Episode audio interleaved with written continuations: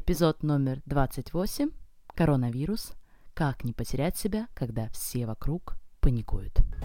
Добро пожаловать на подкаст Алены Берисон, где вы узнаете о самых передовых инструментах в сфере саморазвития и психологии, а также получите порцию вдохновения и мотивации на целую неделю.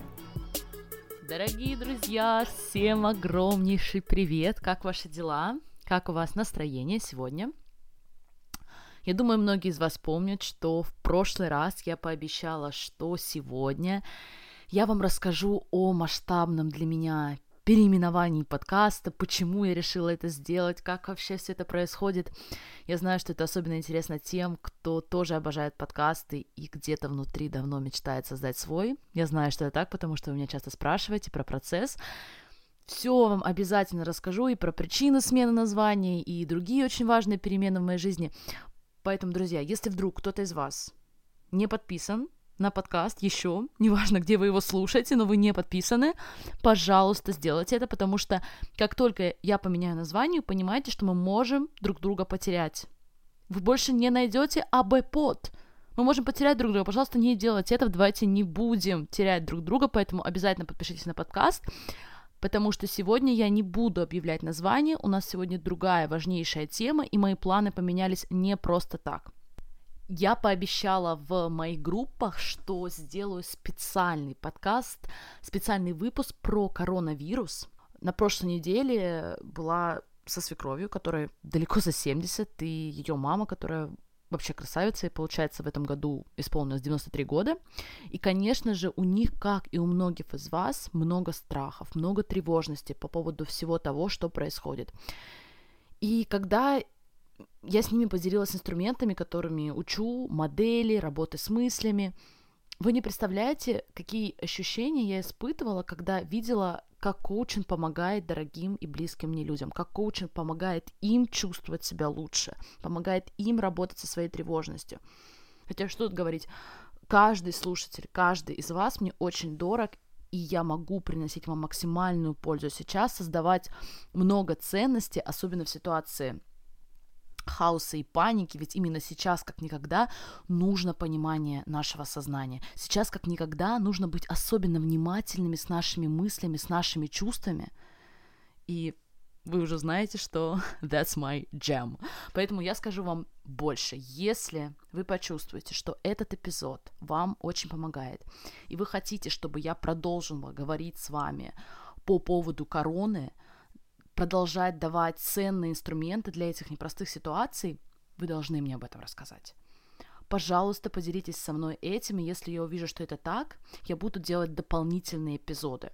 То есть дополнительные, помимо моего основного плана, потому что на апрель у меня запланировано разбирать тему отношений, личных отношений, романтических отношений с друзьями, с родителями и все в этой теме. Но если я услышу от вас, что разбор ситуаций и тем, посвященных коронавирусу, вам полезен, то я буду делать дополнительные эпизоды на эту тему, потому что я знаю, мне есть что сказать, как помочь. Сейчас большинство клиентов приходит ко мне именно в состоянии тревожности и даже паники по поводу короны.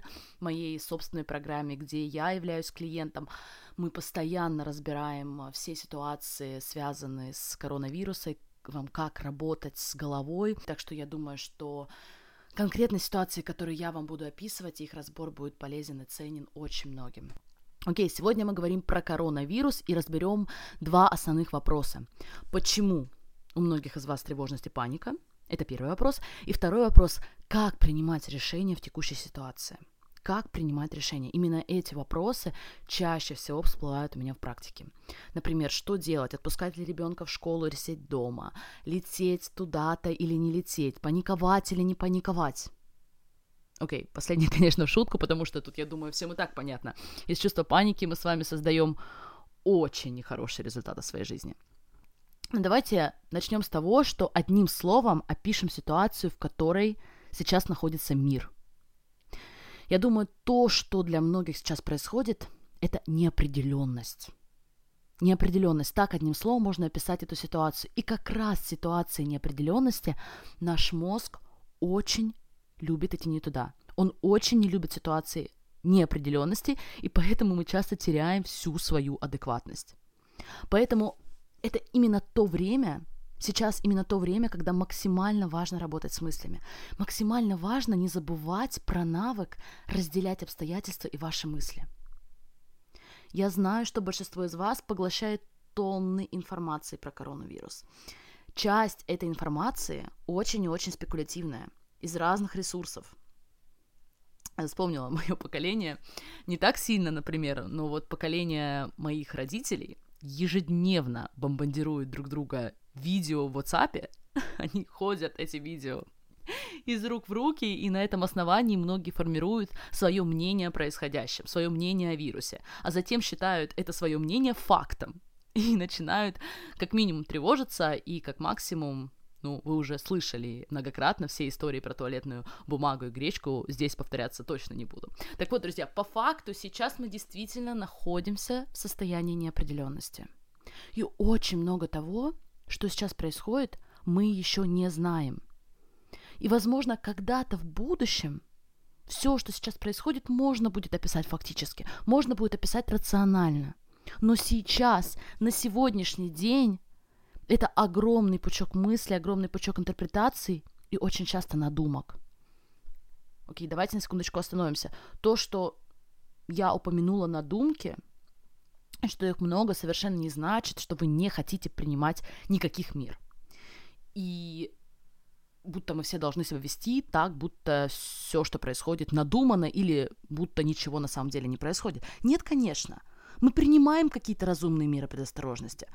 Точно так же, как, например, мы с вами используем ремень безопасности, когда находимся в машине. Кстати, если мы уже заговорили о ремне, можно скажу – я, когда готовилась к этому эпизоду, отвлеклась на дорожно-транспортную статистику, потому что я замечаю, что на меня все очень странненько подглядывали в России, когда даже на заднем сидении я использовала ремень. Друзья, так вот, в России каждый час умирает в среднем три человека в ДТП. Что? И это при том, что, вы понимаете, многие продолжают не пользоваться ремнями на задних сиденьях, понимаете? То есть получается, что пока вероятность умереть в ДТП в тысячи раз больше, чем умереть при короне. И тут можно дальше продолжать сравнительный анализ, но я хочу вам сказать вот что. Мы с вами всегда можем предпринимать меры. Мы с вами всегда можем стараться, как нам кажется, минимизировать вероятность того, что мы не хотим. И в данном случае мы не хотим умереть, не хотим умереть в автомобиле, не хотим умереть от короны, вообще хотим жить всегда. И сейчас я скажу вам то, что многим может не понравиться, а зря – но все, что касается будущего, например, сколько каждый из нас проживет, когда умрет и от какого вируса или не вируса, действительно неизвестно и неопределенно. Мы не можем это контролировать, мы не можем это предсказать, что бы вам кто ни говорил. Единственное, что точно и определенно мы с вами можем предсказать, что однажды каждый из нас умрет. И это единственное, в чем мы можем быть на 100% уверены. Кстати, возвращаясь к ремню безопасности, несмотря на то, что я прошу и призываю каждого из вас использовать ремень безопасности всегда, но например, причина смерти одного процента людей как раз-таки в том, что на них был ремень безопасности, и они, например, не смогли выскочить из горящей машины. я представляю, что моя мама просто пугается сейчас всеми историями, которыми я делюсь про ремни и кто когда умрет, но я вам привожу всю эту статистику и говорю про то, что каждый из нас в определенный момент уйдет с этого света не для того, чтобы вас запугать, а для того, чтобы показать, что многие из вас, и особенно я, мы живем с иллюзией, что у нас есть полный контроль над нашей жизнью. У нас есть полный контроль, как она происходит вовне. У нас есть полный контроль над жизнью и смертью других людей, над их болезнями. Но мы не можем, друзья, как бы нам ни хотелось, мы не можем контролировать внешние обстоятельства. А болезни, жизни и смерти – это внешние обстоятельства в нашей жизни. Если мы, конечно, сами активно, целенаправленно что-то не делаем. Ну, вы понимаете, о чем я. Но самое главное, друзья, это то, что мы с вами можем контролировать наши мысли и наши чувства – это мы реально можем контролировать. когда мы с вами пытаемся контролировать Вселенную, когда мы с вами пытаемся все предсказать, предугадать и распланировать для всех, мы совсем забываем про то, что нам нужно работать с мыслями и чувствами. Именно поэтому так много людей сейчас оказались в ситуации тревоги и паники. Они совсем забыли про то, что нужно проводить работу со своим мозгом. Еще раз, попытки контролировать то, что мы не можем контролировать, и есть причина того, что многие из нас чувствуют себя слегка помешанно и постоянно пребывают в состоянии тревожности. Поэтому прежде чем мы с вами перейдем к практическим рекомендациям по принятию решений, что конкретно и как вы хотите делать, я призываю вас обратиться к работе с мыслями, обратиться к внутренней работе. И это очень важно именно сейчас, потому что если вы не обратитесь вовнутрь, то, скорее всего, вы будете действовать из состояния паники и страха. Потому что в это состояние нас вводит социальное программирование, нас вводят постоянный мониторинг новостей, новостных лент. И о, удивительно, что бы вы ни делали, если вы действуете из состояния паники и страха, вы будете продолжать нести с собой панику и страх, что бы вы ни делали, какие бы вы меры не предпринимали. Я же предлагаю отпустить желание контролировать то, что нам не подконтрольно. Отпустить это желание и сосредоточиться на внутренней работе. Предпринимать действия, предпринимать меры предосторожности – исходя из того чувства, которое вы хотите испытывать. Для меня это, например, любовь. Любовь к себе. Любовь и забота о моих близких и не близких. Именно поэтому сейчас я записываю этот подкаст для вас. Поэтому мы, как семья, ограничили наши социальные взаимодействия. Мы не хотим без необходимости перегружать систему здравоохранения. Но мы понимаем, что это всего лишь превентивные меры. И я постоянно работаю над тем, чтобы отпускать контроль над тем, что мне не подконтрольно. Кстати, для меня этот момент больше всего проявляется не в вирусе даже, а в целом в здоровье моих близких людей. Мне почему-то кажется, что я могу все и всегда контролировать. Я очень расстраиваюсь, когда это оказывается не так. Окей, получилось очень длинное замечание, но сейчас уже перехожу к теме принятия решений, и тогда сделаем его немного покороче, чем я изначально планировала. Мы с вами уже говорили о концепте заранее принятых решений. Если вдруг пропустили, обязательно вернитесь в этот эпизод. Там будет очень классные рекомендации и для сегодняшнего момента в части использования телефонов, потому что я знаю, что многие-многие-многие сегодня используют телефоны непозволительно много в части просмотра новостей, но сегодня мы с вами поговорим о другом концепте. Концепте «Мое правильное решение». Несколько моих клиентов должны были куда-то лететь по работе. И, в принципе, моей ситуации тоже. Мама должна была прилететь в Швецию, помочь, потому что я оставалась на неделю одна. И, конечно, у меня нет ни для вас, ни для кого бы то другого готового ответа, лететь вам или не лететь. Нет готового ответа оставаться дома или ходить на все мероприятия на работу. Но я подготовила для вас процесс, который использую сама и который поможет уменьшить количество вашей тревожности, уменьшить количество неуверенности по поводу принятия решений. И начнем мы с момента, когда мы с вами мечемся, когда мы пребываем в сомнениях и по тысячу раз туда-обратно пересматриваем одно и то же в голове. Знакомо, да? Все это время мы не принимаем решения, мы находимся в сомнениях. И это может быть очень большие решения, масштабе всей жизни, например, поменять профессию или мужа, но также это может быть и очень ситуационное решение, например, как сейчас, отпускать ли ребенка в школу, лететь ли мне на эту конференцию и прочее. Какая самая главная причина, почему мы с вами так долго зависаем в нерешительности? Почему мы так долго себя мучаем? Дело в том, что мы верим, что есть правильные, а есть неправильные решения. И сейчас я вам предложу совершенно новый взгляд на это. На самом деле правильность и неправильность решения – это все субъективные характеристики. Что? Ну задумайтесь, нет объективно правильных или объективно неправильных решений. Я уже чувствую, что у многих мозг немного взорвался, я вас понимаю. Но подумайте, кто определяет, правильное решение или неправильное? Мы сами. Ведь кто-то другой может сказать, что это было правильное решение, или это правильное решение. Кто-то скажет, что решение, ну, прям вообще никуда не годится. Более того, вспоминайте, мы с вами сами часто, оборачиваясь назад, меняем свое мнение о ранее принятом решении. А иногда меняем мнение каждые пять лет. А что если нет правильного? Что если нет неправильного решения? Что если у каждого из вас есть суперсила принимать правильные решения? Или просто принимать решение. И я вам могу точно сказать, что она у вас есть, потому что именно вы решаете, правильное вы приняли решение или нет. Поэтому я и называю концепт «Мое правильное решение». На самом деле самое важное, из какого состояния вы принимаете решение. Действуете ли вы из состояния страха, состояния паники, или действуете из состояния осознанности и спокойствия? Так вот, отмечайте себе несколько важных пунктов. Во-первых, не бывает правильного и неправильного решения. Только вы это определяете. Второе, важно то, из какого состояния, из какого чувства вы принимаете решение – и третье – это вопрос, который очень часто помогает моим клиентам принять решение. И этот вопрос я сейчас вам покажу на примере. Допустим, у нас есть два варианта. Первый вариант. Я хочу лететь в Америку, потому что мой коуч проводит крутейшую бизнес-встречу, и я прям супер-супер excited. Второй вариант. Я думаю остаться дома, потому что если вдруг я подхвачу вирус, допустим, достоверно известно, что риск заражения в аэропорту больше, со мной, может быть, ничего не будет, но я могу заразить свою маленькую дочь и свекровь и так далее. Итак, мой следующий шаг – это спросить себя, почему. Почему я хочу это именно сейчас, тот или иной вариант, и нравятся ли мне мои причины. Смотри, сначала посмотрим причину, почему мы хотим выбрать второй вариант. Почему я хочу остаться дома. И мне нравятся мои причины. Потому что для меня семья основной приоритет, и мне нравится максимально проявлять заботу о них, даже если это выражается просто в том, что я не подвергаю их дополнительным рискам. И вспоминаем первую ситуацию. Я хочу на эту бизнес-встречу прямо сейчас, я не готова ждать, только сейчас, не хочу терять никакого времени с моими бизнес-успехами. Или еще популярнее.